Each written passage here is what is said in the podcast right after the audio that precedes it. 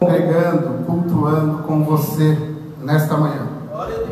Eu amo o culto matinal. Eu sempre amei o culto da manhã. Na sede eu sempre dou preferência ao culto da manhã. Eu acho que você levantar já embarcando nessa onda de adoração é maravilhoso. Bem, eu já reparei que o que vou conversar com você nesta manhã, a você que nos assiste pela internet, a você que está aqui presencial, eu já notei que o Espírito já tem conversado conosco por meio dos louvores que já foram entoados. Também já reparei que houve também algo pela oração do Samuel. Então eu acredito que eu tenho uma palavra de Deus para compartilhar com você nessa manhã. E o meu texto ele está dentro do capítulo 3 do Evangelho de João. Evangelho de João, capítulo 3. Nós iremos conversar um pouquinho sobre esse texto, um famoso texto que aqui está.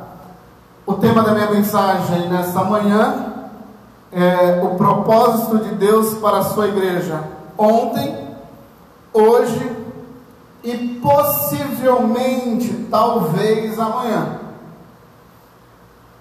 Então eu já vou explicar por quê. Então Deus tem um propósito no seu coração. É, eu tenho assistido a uma, a uma série turca e desde a da primeira temporada dentro dessa série, você vê que existe uma ênfase muito grande dentro dessa temporada.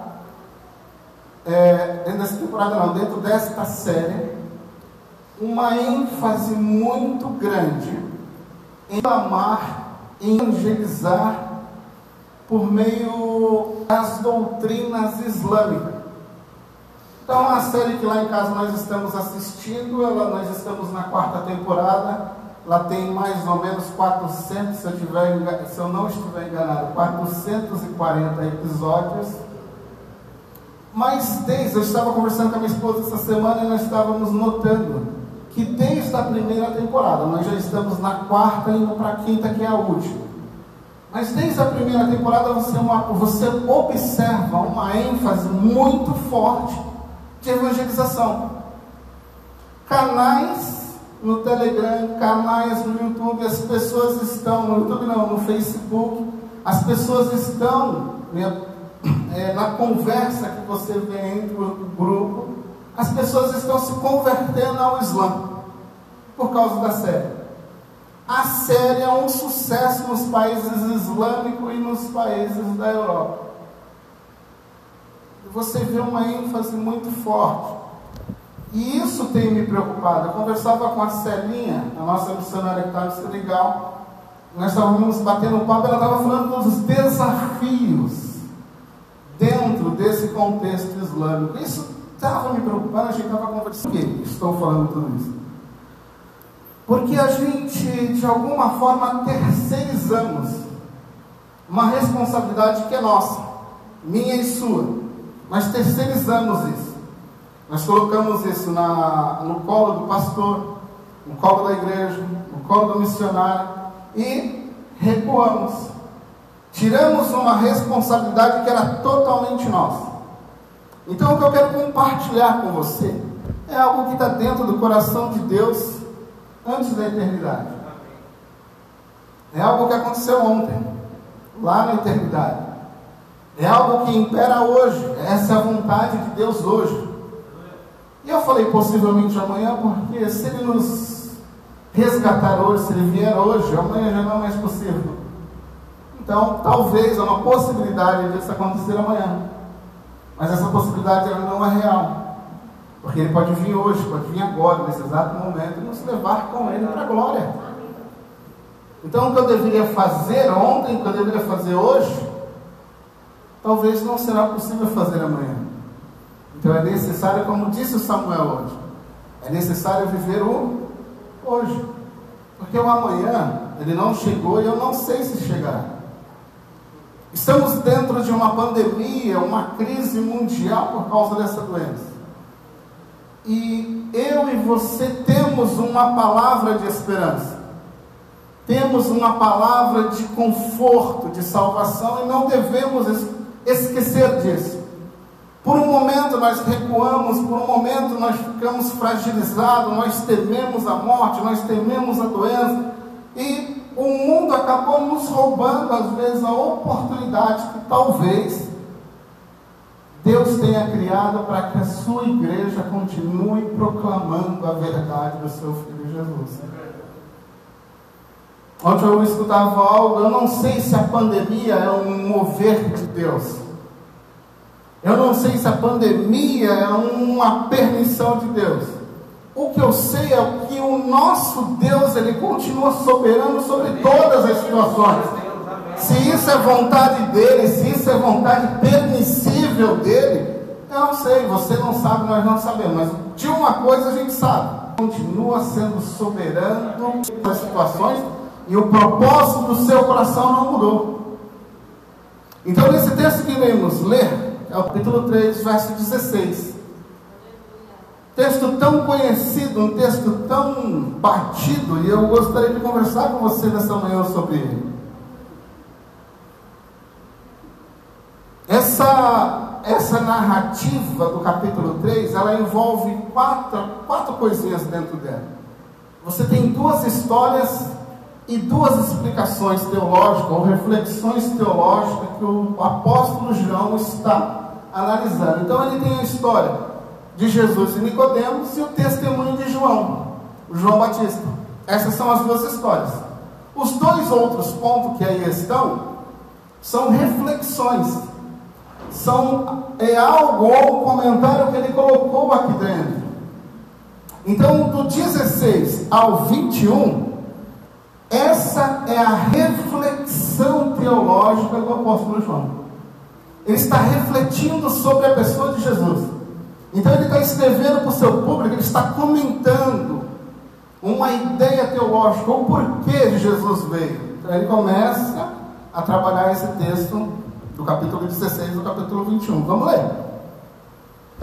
Porque Deus amou o mundo tanto ou de tal maneira que deu o seu Filho único ou unigênito para que todo aquele que nele crer não pereça, mas tenha a vida eterna.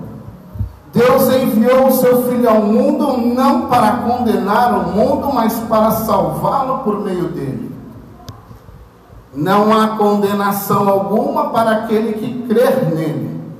Mas quem não crer nele já está condenado porque não crê no Filho unigênito ou único de Deus. E a condenação se baseia, ou ela está fundamentada nisto. A luz veio ao mundo, mas o mundo não quis receber. Porque o mundo amou mais a escuridão, mais as trevas do que a luz. Porque os seus atos eram maus. Quem pratica o mal odeia a luz e não se aproxima dela, pois teme que os seus pecados sejam expostos. Mas quem pratica a verdade se aproxima da luz, para que os outros vejam que ele fez a vontade de Deus. Então, esse é o texto que eu quero comentar com você nessa manhã. E eu quero mostrar que o propósito de João Assim como eu estou citando como uma ilustração a série turca, o propósito de João ao escrever o seu evangelho é mostrar, é levar ao coração de todos aqueles que vão ler o seu texto a uma crença em Jesus Cristo. Isso você vai notar lá no finalzinho do texto do Evangelho de João, capítulo 20, verso 30 e 31. Você vai perceber lá no finalzinho que João diz assim: tudo que eu escrevi, tudo que eu coloquei dentro desse texto, tudo que eu coloquei neste meu evangelho, é para que você creia que Jesus Cristo é o Filho de Deus. Ele não tem outro propósito. O propósito dele, ao escrever o seu evangelho, ao mostrar a divindade a beleza de Jesus Cristo, a, a, explicar a causa, o porquê Deus enviou o seu filho, porque ele trouxe o seu filho. Ele queria simplesmente dizer para o mundo que o escutava, para o mundo que leria o seu texto, que creia que Jesus é o Filho de Deus. Esse é o propósito de João. Esse é o propósito de Deus e isso não mudou. Isso não vai mudar. Até que ele retorne, esse é o principal motivo da nossa existência aqui, desta embaixada. A igreja funciona como uma embaixada do reino. Ela não pertence a esse mundo, ela não pertence a esse país. Ela pertence a um reino celestial. Ela está aqui como uma embaixada para influenciar, para mostrar, para revelar o motivo que existe dentro desse reino. Qual é a importância desse reino? Quem é esse rei? A qual estamos submissos, a qual estamos servindo. Então, a igreja, neste ponto, em qualquer ponto dessa região, na Baixada Santista, ela está ali como um farol, iluminando quem possa atravessar, quem está sem nenhum tipo de guia, está cega, está à deriva, o farol está ali, apontando, apontando o Filho de Deus. Então, nessa manhã, o que quero conversar com você é sobre isso. Deixa eu compartilhar um número aqui com você rapidinho. A habitação no Brasil, e você vai entender, eu gostaria de compartilhar com vocês nessa manhã.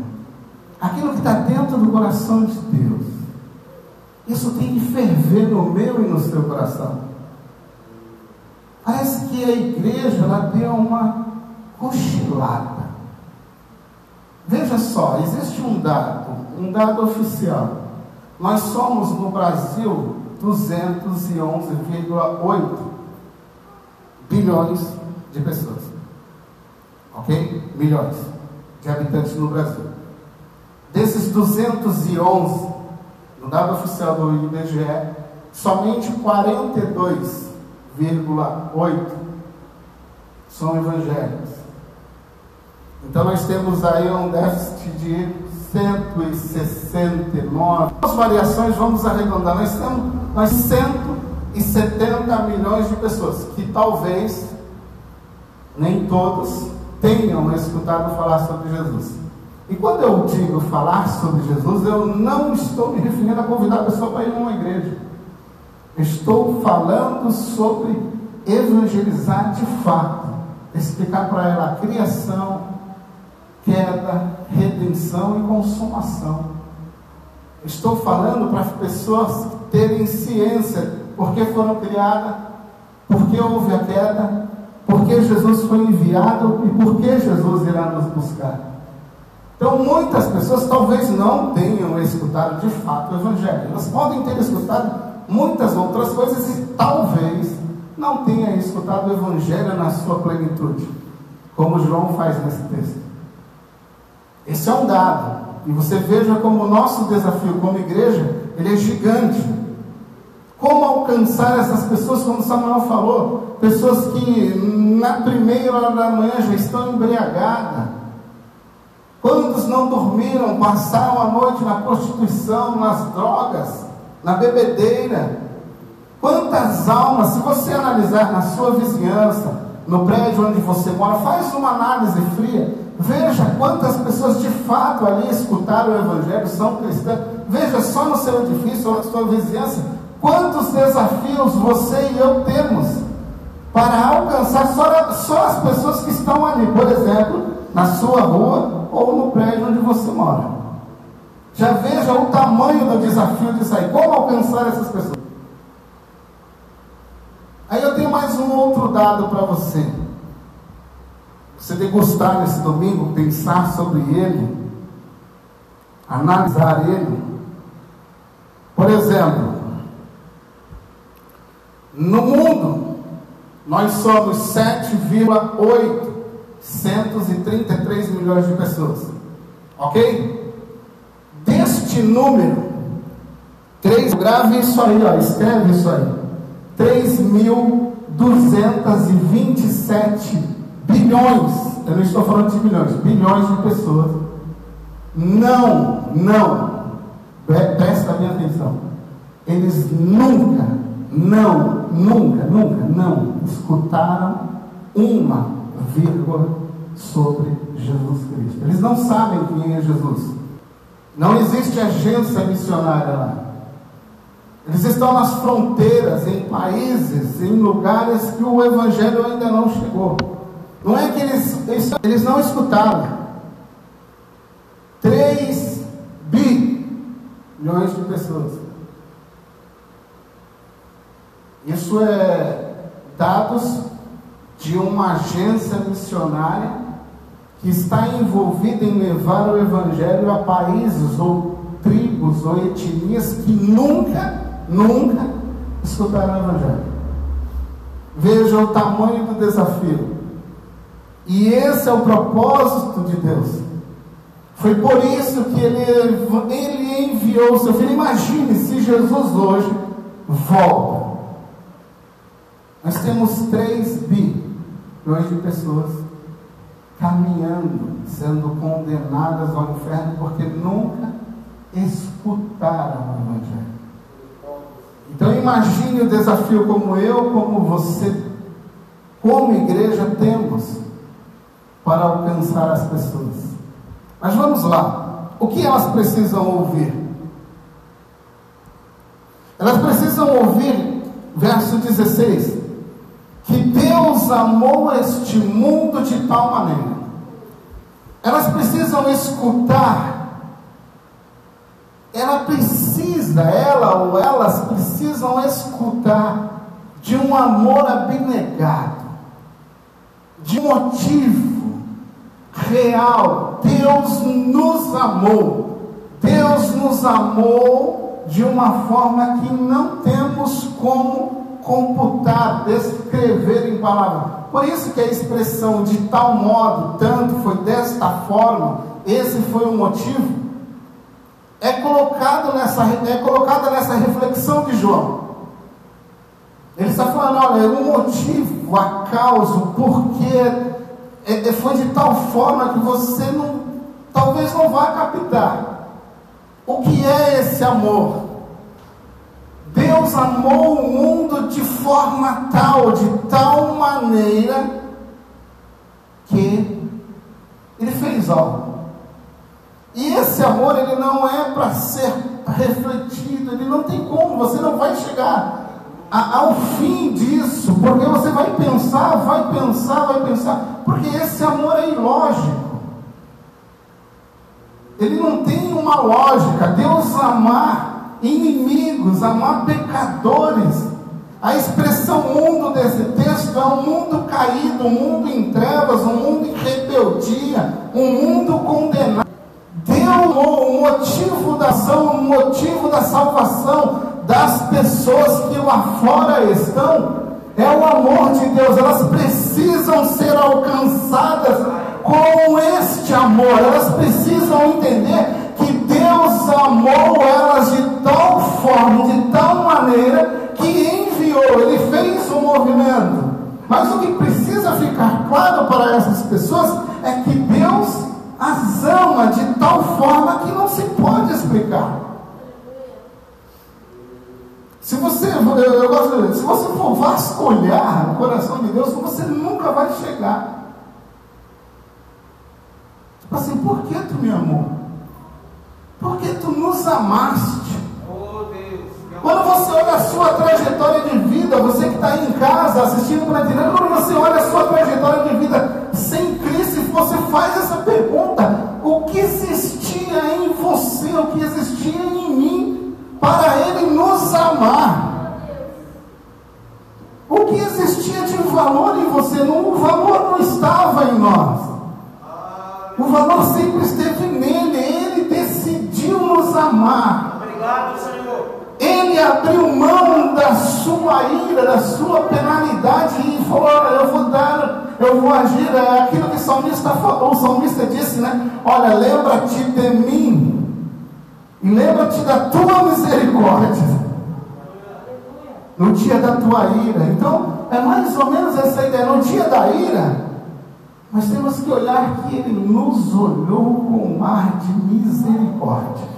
Mas isso é bonito aqui dentro, mas lá fora eles não sabem disso. Eles precisam alcançar, ser alcançados. Eles precisam ser alcançados por essa verdade, como você foi alcançado, como eu fui alcançado, como Samuel foi alcançado.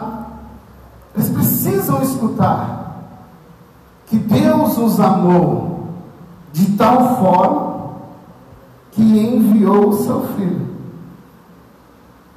E enviar o seu filho aqui, como foi dito pelo Samuel nessa manhã, é enviar o próprio Filho de Deus. É o próprio Deus tornando-se homem entre nós.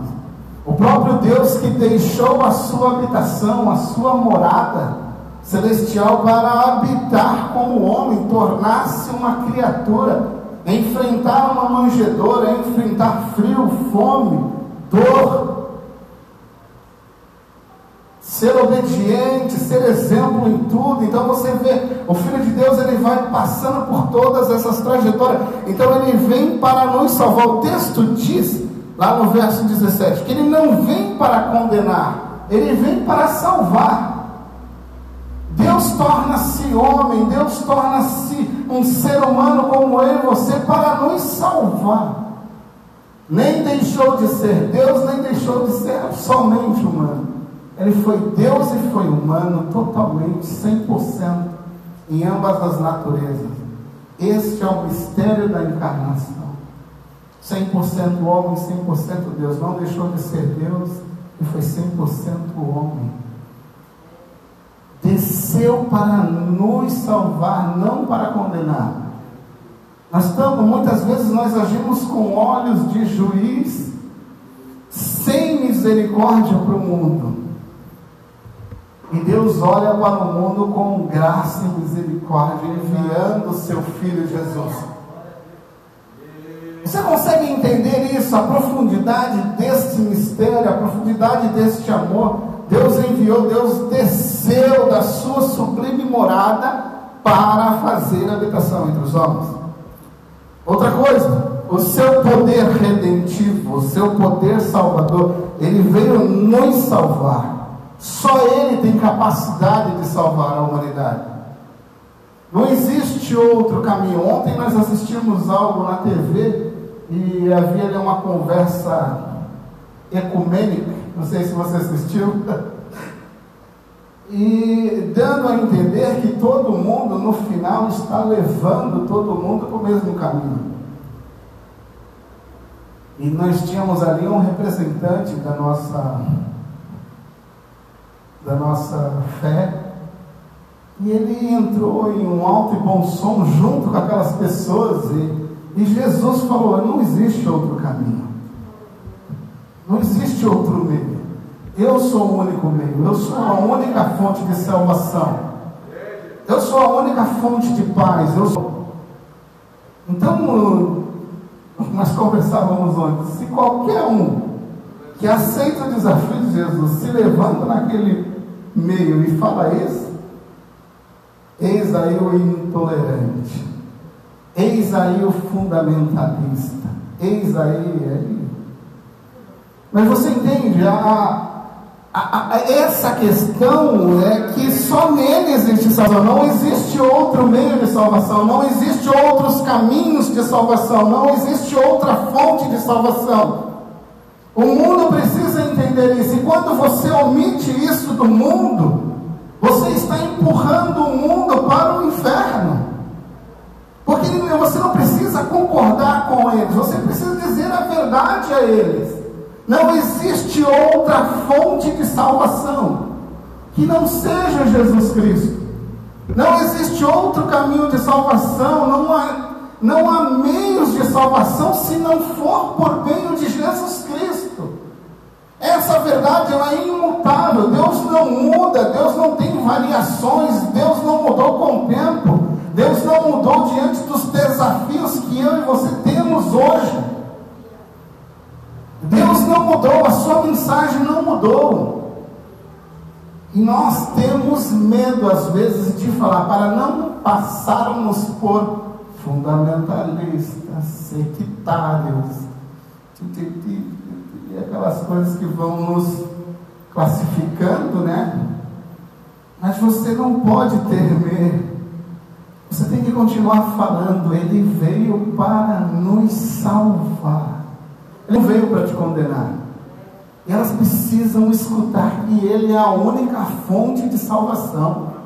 Não existe outro meio, não existe outro modo. Ele é o poder redentivo de Deus para nos salvar. É infalível, é inesgotável. Uma vez que Ele nos salva, Ele nos mantém nele. O seu poder não falha, a sua assistência não falha, a sua previsão é, é infinita, Ele nos mantém na palma de suas mãos. Uma vez que você se achegou a Ele, Ele te segura, porque se depender da minha segurança nele, não dá, não vai dar. Eu e você ainda lutamos contra uma natureza caída, lutamos para nos permanecer fiéis a Ele, nós lutamos para ser santos. Por isso que o poder está nele. Ele nos assegura essa salvação, ele nos segura nele, com o seu amor infinito, com a sua graça, com o seu poder. Ele é a fonte inesgotável de salvação. Como diz o texto, os olhos não se cansam de enxergar e o ouvido não se cansa de escutar. Ele não se cansa de salvar. Ele não se cansa de resgatar, ele continua resgatando, mas você deve proclamar essa verdade. Se você não clamar, como diz o texto, as pedras irão clamar. Se você se calar, elas vão gritar. Mas Ele quer compartilhar essa carga com você, esse privilégio com você, como Paulo fala, somos cooperadores dele, cooperamos com Ele nessa grande seara, nesse grande desafio de levarmos Ele a um mundo caído que precisa só escutar: te ama e Deus enviou o seu Filho para te salvar. Nós nos esquecemos às vezes que a nossa proclamação é simples demais. Nós queremos fazer um monte de coisa para alcançar alguém. Alguém, é, alguém disse, se não me falha a memória, foi Oswald Smith, um grande homem que incentivou as missões. Eu acho que ele disse algo semelhante assim. Se eu estiver errado, não corrija não. Mas ele disse assim: que o mundo está mais preparado para nos escutar do que nós estamos preparados para falar ao mundo acerca do nosso Cristo. Então ele diz: o mundo está mais preparado, o mundo tem tanta sede de escutar, mas a igreja está tão despreparada para anunciar.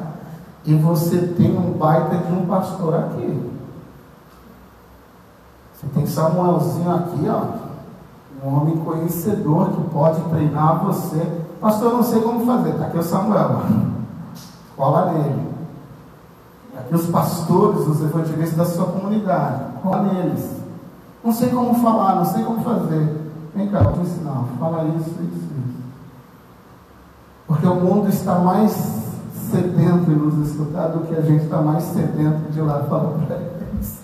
E esse é um grande desafio. Esse propósito não mudou. Vamos continuar. Verso 18, você vai encontrar no texto algo assim: Não há condenação para aquele que crê, mas quem não crê já está condenado, porque não crê no Filho de Deus. As pessoas precisam entender isso. E você não precisa se preocupar com o resultado. O resultado amanhã. Você pode proclamar, você pode dar piruletas, plantar bananeira, você pode dar presente, você pode fazer a confraternização que for para atrair as pessoas. Se Deus não ligar a chave, não vai. Então você não deve se preocupar, você deve proclamar, você deve anunciar, deve falar. Porque quem vai decidir no final, aqui é assim, no final vai ficar sob a decisão entre a pessoa e Deus. Você só foi um proclamador. Eu não tenho, você não tem, não temos poder de mudar corações. A Bíblia diz que somos testemunhas. Quantos aqui foram cheios do Espírito Santo? Todos nós. Atos diz que fomos cheios, então aquilo continuou, a igreja continua sendo cheia pelo Espírito Santo. Eu não estou falando da nossa experiência pentecostal. Estou falando que todos nós, como igreja do Senhor, fomos selados, fomos cheios do Espírito Santo para, o texto diz, para, existe um motivo. Ele não disse vários motivos, ele disse um motivo, para serdes minhas testemunhas. Você não, você não precisa se preocupar com o resultado. Você precisa se preocupar em ser a testemunha, em anunciar, em falar: olha, ele criou, existiu uma queda, ele enviou o filho, ele redimiu, ele morreu, restaurou e vai voltar para nos buscar. Quer aceitar? Quer receber esse Cristo que eu estou te oferecendo? O resultado é com ele, você deixa ele Deus. Mas você pode perder isso de vista. Você é uma testemunha onde você estiver. Se você está local, está morando na região da, da encruzilhada, você é uma testemunha da encruzilhada. Se você está no Guarujá, você é uma testemunha no Guarujá. Se você está em São Vicente, você é uma testemunha em São Vicente. Não importa onde você esteja. Lá no teu trabalho, você não é um, um, alguém só do trabalho, você é uma testemunha entre aqueles que estão ao teu redor. Lá na escola, você é a testemunha entre aqueles que estão lá. Não importa onde você esteja, onde você estiver, você tem que ser testemunha. Você tem que ser o proclamador. Ah, eu vou conversar com Samuel. Pra... Não, Samuel talvez não vá ter a oportunidade que você tem aonde você está, de proclamar o Evangelho. Por isso que eu digo, às vezes a gente terceiriza muito as coisas e perde a oportunidade de Deus nos usar para levar alguém a Cristo. E falar com Paulo, olha, vocês são frutos meus. Vocês são fruto da minha evangelização. Vocês são fruto do, daquilo que eu cavei, daquilo que eu plantei. Deus regou e fez crescer. Mas vocês são feitura minha, eu plantei. Eu coloquei vocês aqui. Deus regou, deu crescimento, vai levar vocês, mas vocês são testemunhos. Né? Uma coisa é o Samuel ter o testemunho dele, eu ter o meu testemunho de alguém que eu levei a Cristo. Outra coisa é você ter um testemunho de falar, rapaz, lembra quando eu peguei o Evangelho para você? Você nasceu de novo. Lembra quem você era? Eu fiz parte disso aqui. Eu fiz parte disso aqui, eu te resgatei com Cristo, eu fui a mão. Eu estou lendo um livro lá em casa de, de, de uns desafios que uns irmãos nossos no passado aí tiveram. O desafio, o nome do livro é assim: Completando as aflições de Cristo. Que é baseado mais ou menos naquela ideia que Paulo fala, que Jesus fala para Paulo, olha, ele é um escolhido, ele vai entender o que é sofrer pelo meu nome. Então fala dos desafios que esses irmãos enfrentaram para que hoje nós tenhamos algumas coisas. Como no tempo que eles se colocaram a fazer algumas coisas foi desafiante e eles regaram a terra com o seu sangue, completando as aflições. E há um trecho nesse livro que eu acho magnífico, e é uma coisa que eu sempre falo.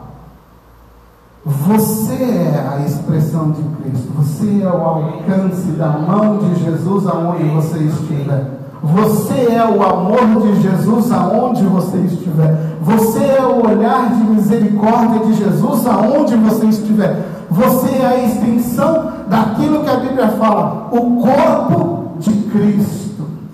Você foi colocado num corpo, você faz parte de um corpo espiritual. Então você é a extensão desse corpo aonde você estiver. Uma vez, eu acho que eu já comentei isso aqui ou não, não sei, mas já comentei com alguém. Uma vez, Samuel viu o pastor João Correia, Correia, o velhão, impondo as, mãos sobre o Elis, acho que é Eliseu, um comentarista da CPAD, que veio aqui na sede uma vez, e eu achei muito interessante. Que ele diz assim: os obreiros rodearam aquele pastor para abençoar aquele pastor. Ele usou essa expressão: as tuas mãos estão sobre o teu filho. Ele entendeu. Ele é a expressão do corpo. Ele é a extensão do corpo aqui. Você é a extensão do corpo de Cristo aonde você estiver.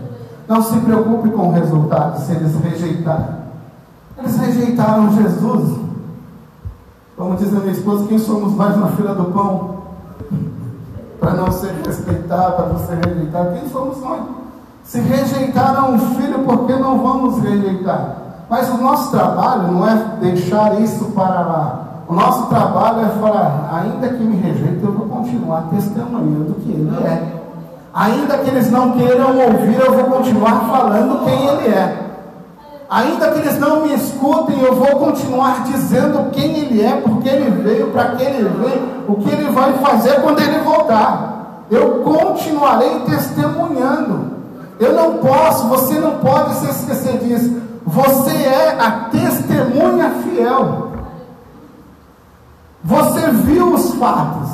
Você viu que ele morreu, você viu que ele viveu, você viu que ele ressuscitou, não viu? Não testemunhou, está aqui. Você não teve um encontro real com ele, ele não está vivo, ele não transformou sua vida, ele não transformou sua casa, ele não transformou seu coração. Ele é real ou não é real para você? Se ele é real, ele tem que ser compartilhado no mundo um mundo é cego, um mundo maluco, a qual nós estamos inseridos, nós não somos desse mundo. Mas enquanto estivermos nesse mundo, devemos testemunhar a esse mundo a respeito do nosso Senhor, que veio nos salvar e não veio condenar. Então o trecho diz que todo aquele que nele confia está salvo, mas quem não confia está condenado. Verso 18. Então não há muito o que fazer aqui. Eles vão perecer, porque como disse C.S. Lewis, o famoso escritor, que foi um dia ateu, escreveu as crônicas de Nárnia, ele disse assim, no grande juízo, no grande final, vai, ser, vai ter duas falas. A fala que alguém vai chegar diante de Deus e vai falar, seja feita a tua vontade.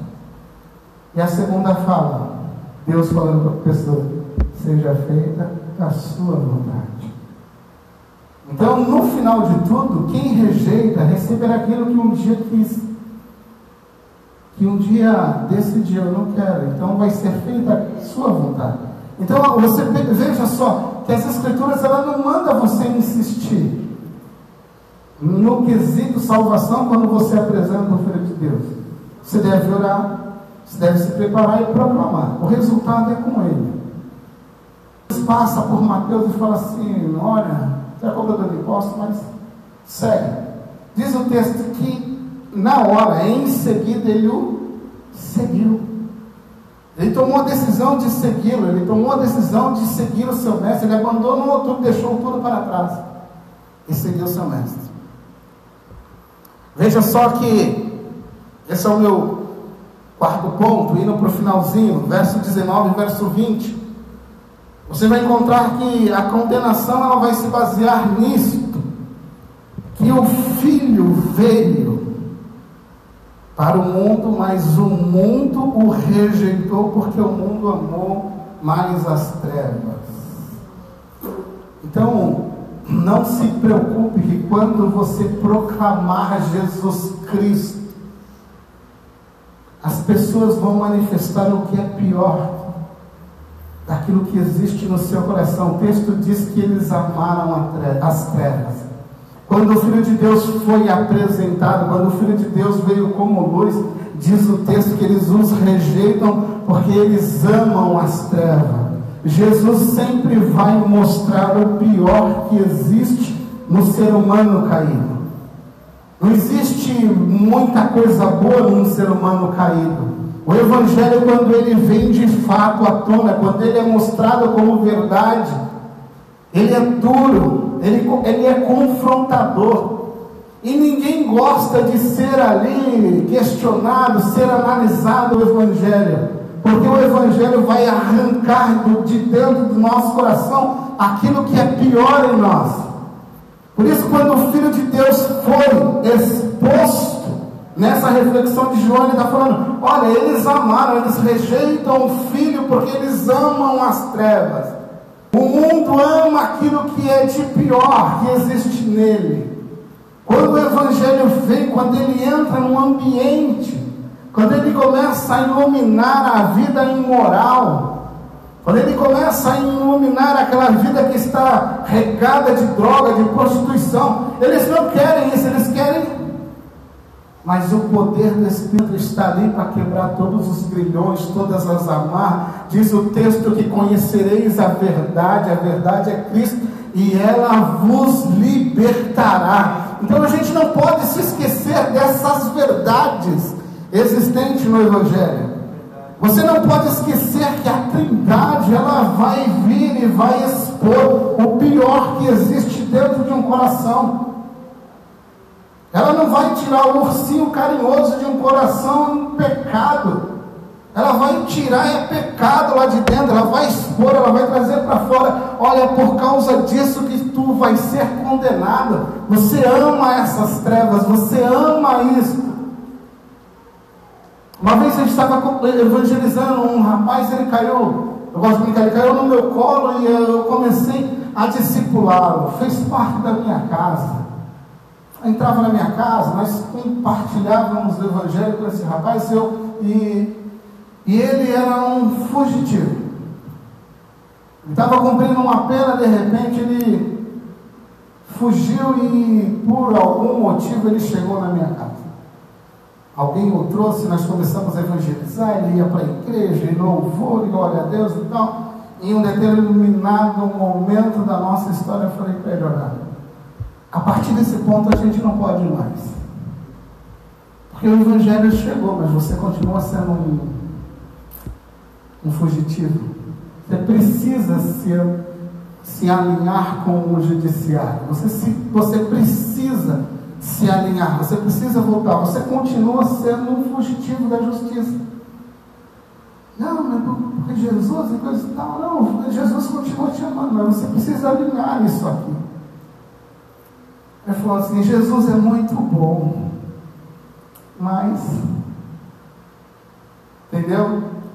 Mas eu prefiro as trevas. Jesus é muito bacana, Jesus é muito legal mas eu continuo a minha liberdade. Passado algumas semanas ele foi recolhido de novo. Depois eu perdi o contato com ele. Mas você percebe que quando o Evangelho chega, ele vai fazer uma divisão. Ou você vai amar Jesus de todo o coração, ou você vai rejeitá-lo de todo o coração. E isso o Evangelho vai bater de frente. Ele vai arrancar o pior do que existe dentro do coração, para mostrar a esse pecador que somente Jesus Cristo é a única fonte de salvação dessa pessoa. O poder do Evangelho, verso 21, ele é transformador. Por quê? Porque quanto mais você se aproxima de Jesus, mais você se torna parecido com Ele. Diz o texto, ele é bem claro. Olha só o que diz o texto.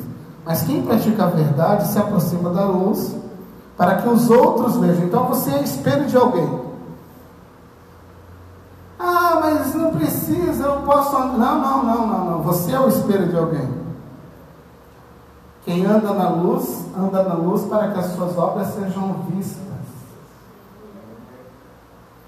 E o texto diz: porque são praticadas em Deus, porque são motivadas em Deus, porque são vivas em Deus, porque estão alinhadas ao coração de Deus. Quem anda na prática da verdade está alinhado com Deus e é espelho para alguém. Talvez você não precisa nem falar, no ambiente que você anda. Mas o Cristo que está em você vai começar a te denunciar. Porque um comportamento diferente está ali. Por que é diferente? Porque é fiel à esposa. Porque trata tão bem as pessoas. Porque trata tão bem os filhos. Olha que carinho com a mãe. Olha que carinho com os pais.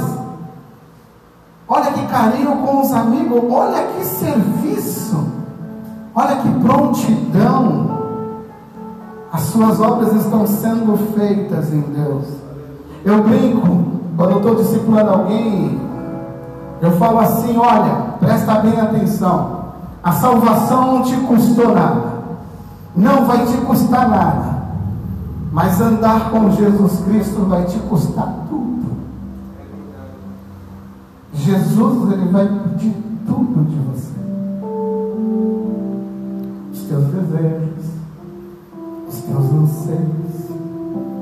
tudo será dele. Mas tudo que é dele será seu. Toda a santidade dele, toda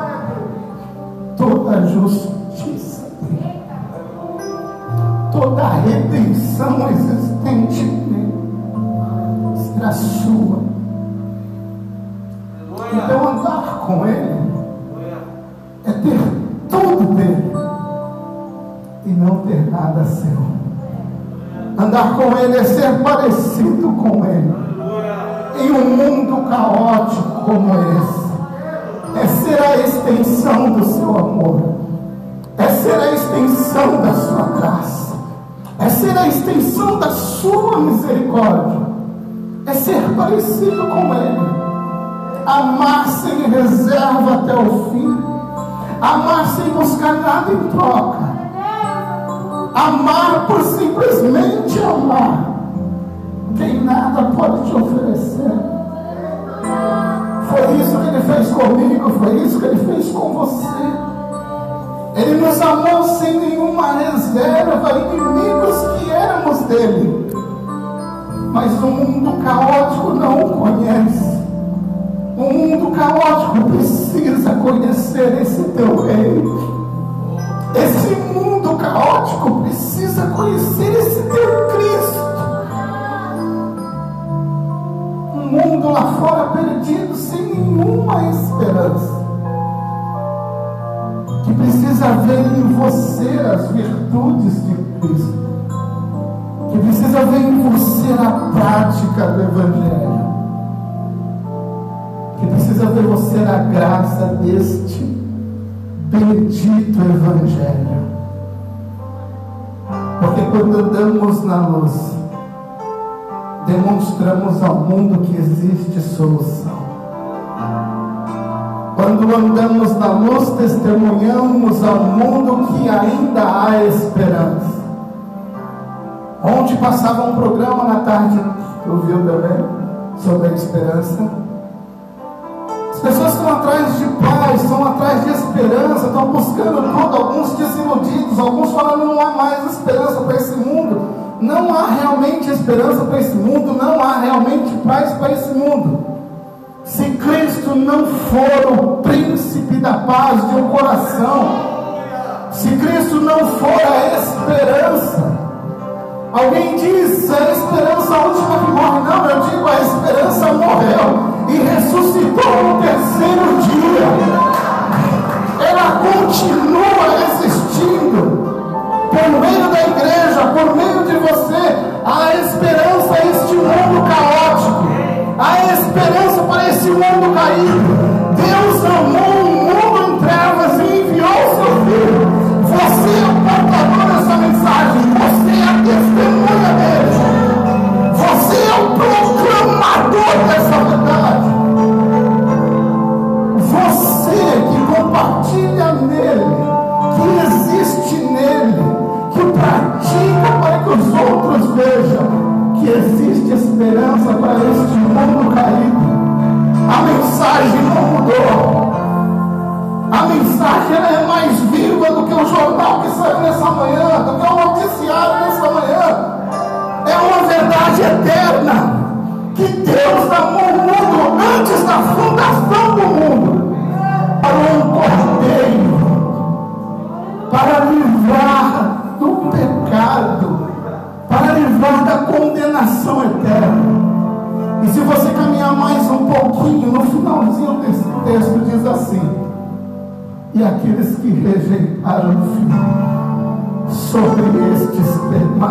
permanecem a ira de Deus. Existe um Deus que continua irado contra o pecador. E a única forma dele escapar dessa ira é por meio do Filho. E você é o responsável por isso. Eu sou responsável por isso. Eu sou o proclamador, você é o proclamador, eu sou a testemunha, você é a testemunha. Não podemos reter essa verdade eterna. Essa verdade tem que ser proclamada hoje, onde você estiver inserido, no contexto em que você habitar. Existe uma pandemia, existe um Covid, mas existe algo pior e mais letal que o Covid, é a condenação eterna.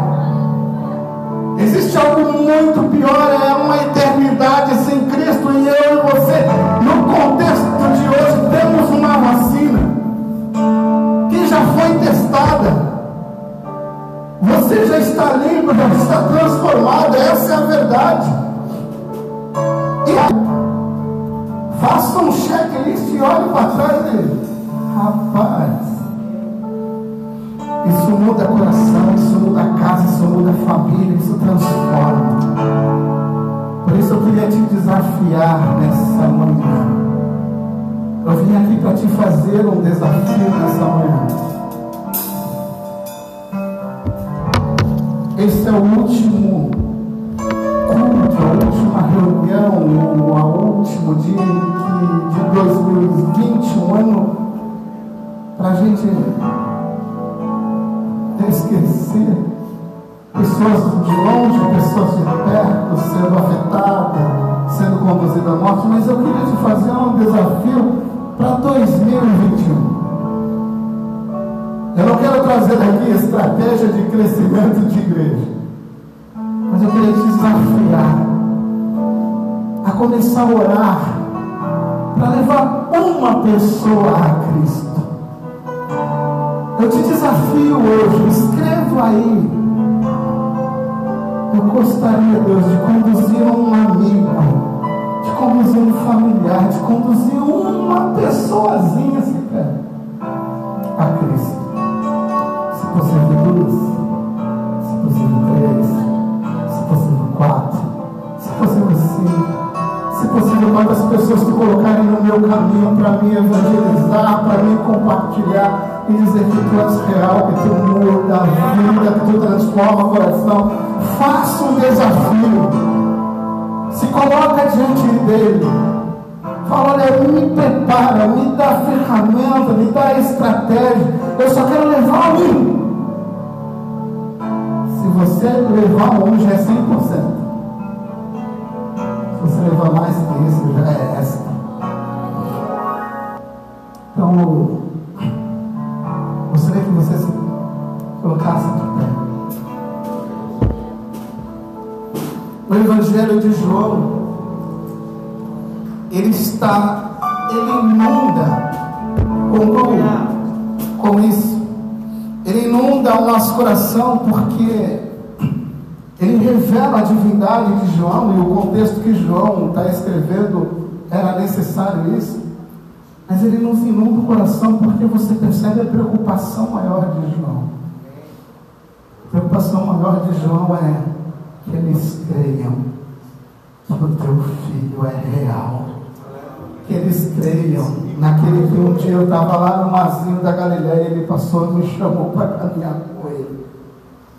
E eu mal sabia que aquele era o Cristo vivo e real. Gostaria de, se você quer aceitar esse desafio, levanta a sua mão. Se você quer ter o privilégio de cooperar com Cristo e levar alguém a Cristo, vamos orar junto como igreja nessa manhã. Pai, graças eu te dou. E aqui estamos diante de Ti. A tua palavra não mudou e ela continua sendo viva e eficaz. O teu propósito ele continua sendo um propósito eterno dentro do coração. Nós, como igreja, nessa manhã, nosso coração diante de Ti, nós aceitamos esse desafio de levar que seja uma pessoa a Ti. Prepara o nosso coração, prepara a nossa mente, nos dá a estratégia Prepara Samuel, prepara os irmãos que aqui estão. Para que esse evangelho As pessoas estão sem esperança. As pessoas estão caindo e tu melhor do que ninguém sabe disso. Então traz um avivamento sobre o nosso coração, traz um avivamento sobre a nossa mente, traz um avivamento sobre a nossa casa. Nos encha com o teu Espírito para que a cada dia sejamos testemunhas fiéis a ti. Aqui como igreja, nós aceitamos este desafio com prazer, como resposta de amor por tudo aquilo que um dia tu fez por nós. Então eu te pedimos como igreja nesta manhã, que 2020 seja um ano de proclamação. Que 2020 seja um ano de resgatarmos pessoas para ti que tu nos desperte para isso. Diante desses desafios gigantescos que temos diante de uma sociedade caótica. É o que te pedimos em nome de Jesus.